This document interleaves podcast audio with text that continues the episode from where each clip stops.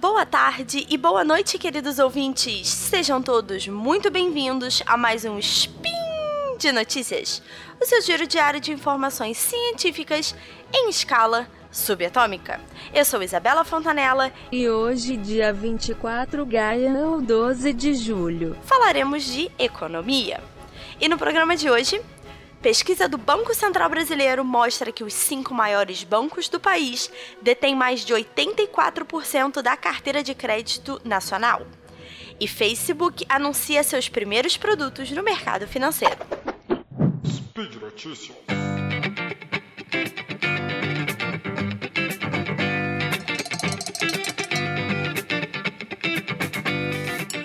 Nossa primeira notícia vem de um relatório do Banco Central do Brasil, também conhecido como BC, cujo tema é a concentração bancária no Brasil.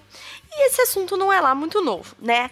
Desde que nos anos 90 muitos bancos quebraram, é, a maioria dos bancos estatais foram privatizados, e especialmente nos anos 2000, depois da fusão entre Itaú e Unibanco e da saída do Citibank das operações de varejo no Brasil, o número de bancos caiu para apenas cinco. Na verdade, o número de grandes instituições bancárias, né? Existem inúmeras outras instituições, mas aí a gente está falando das cinco maiores instituições financeiras nacionais, que são Banco do Brasil, Caixa Econômica Federal, Santander, Bradesco e Itaú. Ok? Apesar do assunto da concentração não ser lá uma novidade, os números ainda são surpreendentes. Segundo o relatório do BC, essas cinco instituições detêm mais ou menos 84% de toda a carteira de crédito e de todos os depósitos bancários no país. Esses são níveis de concentração comparáveis a Canadá, Austrália e Holanda, mas são o dobro de, do índice de outros países em desenvolvimento, como China e Índia, tá?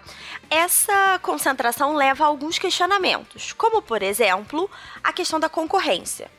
Com menos opções de banco no mercado, os clientes sentem que não tem muita variação de produto e nem sabem onde procurar outras opções e melhores preços.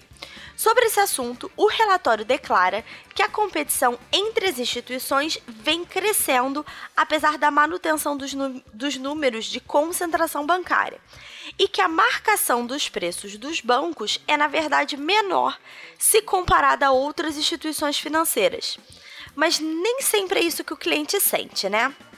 Um outro questionamento muito forte é sobre os juros bancários e o chamado spread, que é a diferença entre o que os bancos pagam para o investidor que empresta dinheiro, como quando a gente empresta, quando a gente compra um CDB, na verdade a gente está emprestando dinheiro para o banco e eles pagam para a gente uma taxa de juros, né?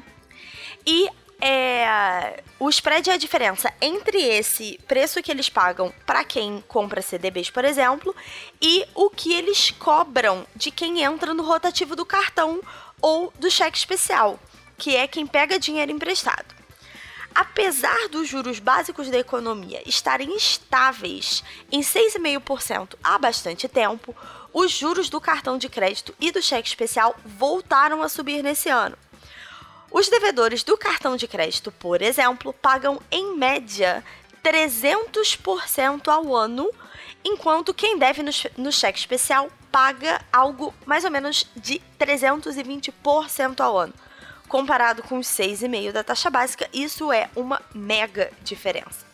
Então não é surpresa que o lucro dos bancos tenha somado nada mais, nada menos do que 98 bilhões e meio de reais. Isso aí, bilhões de reais no ano passado, o que é o maior lucro já registrado na série histórica do Banco Central desde 1994.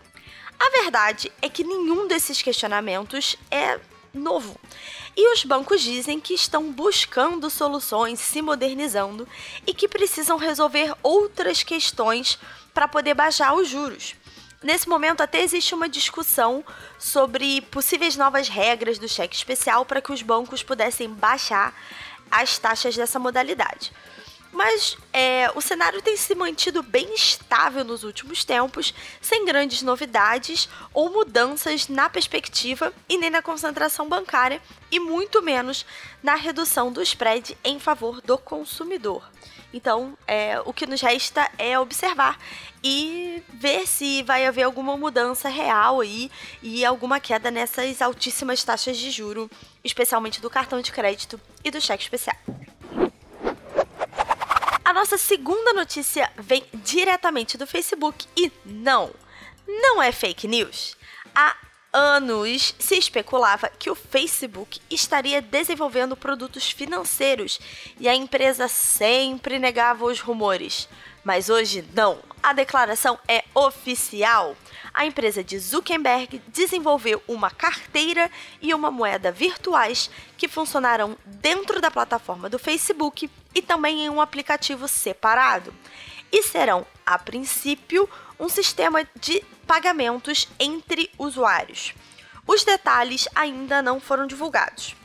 Considerando os últimos atritos do Facebook com as autoridades nos Estados Unidos sobre a divulgação de dados pessoais, David Marquez, o vice-presidente de produtos de mensagens do Facebook, garantiu que dados financeiros dos clientes não serão compartilhados para fins de publicidade. O próprio David já trabalhou em uma empresa financeira no PayPal, que é uma plataforma de pagamentos online e deixou o cargo para ir trabalhar no Facebook. A carteira Facebookiana, que ganhou o nome de Calibra, vai começar a funcionar em 2020, após o lançamento da criptomoeda Libra, baseada no blockchain, a mesma tecnologia por trás do Bitcoin. A ideia dessa moeda é incluir cerca de 1,7 bilhões de pessoas que atualmente estão fora do sistema bancário formal em todo o mundo. Essa é a bandeira que o Facebook defende e a empresa diz que o objetivo da Libra é muito maior do que o próprio Facebook ou que negócios, e que na verdade isso seria uma revolução em comunidade.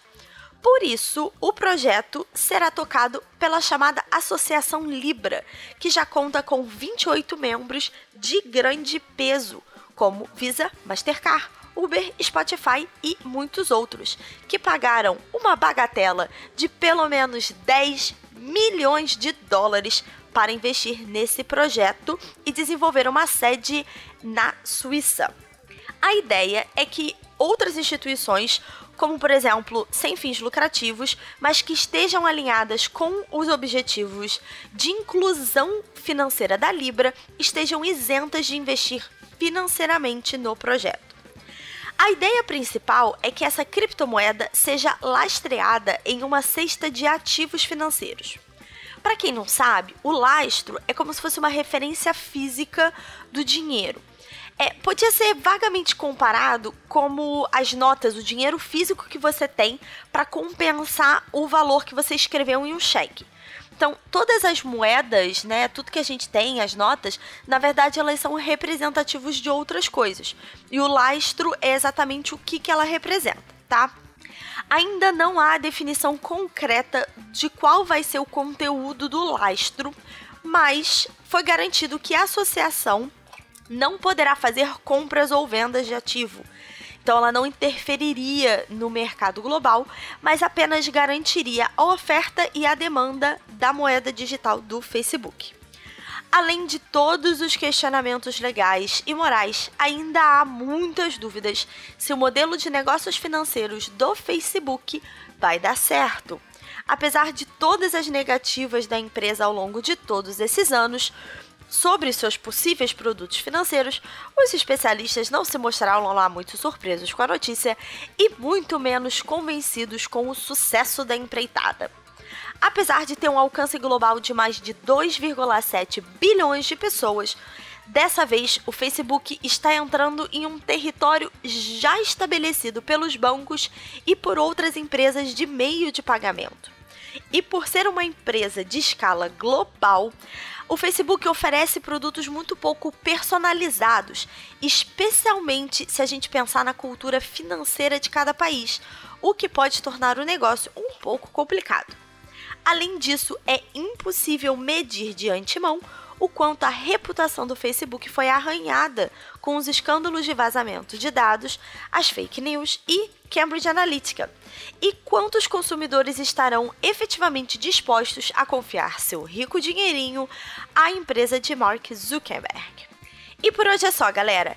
Lembrem-se que no Portal Deviante há um post com os links para as notícias que eu comentei hoje e é onde vocês podem deixar seus comentários, recadinhos ou sugestões. É importante lembrar que esse podcast só existe por causa do apoio dos nossos lindos padrinhos. E para se tornar um deles, basta contribuir para o patronato do SciCast no Patreon, Padrim ou PicPay.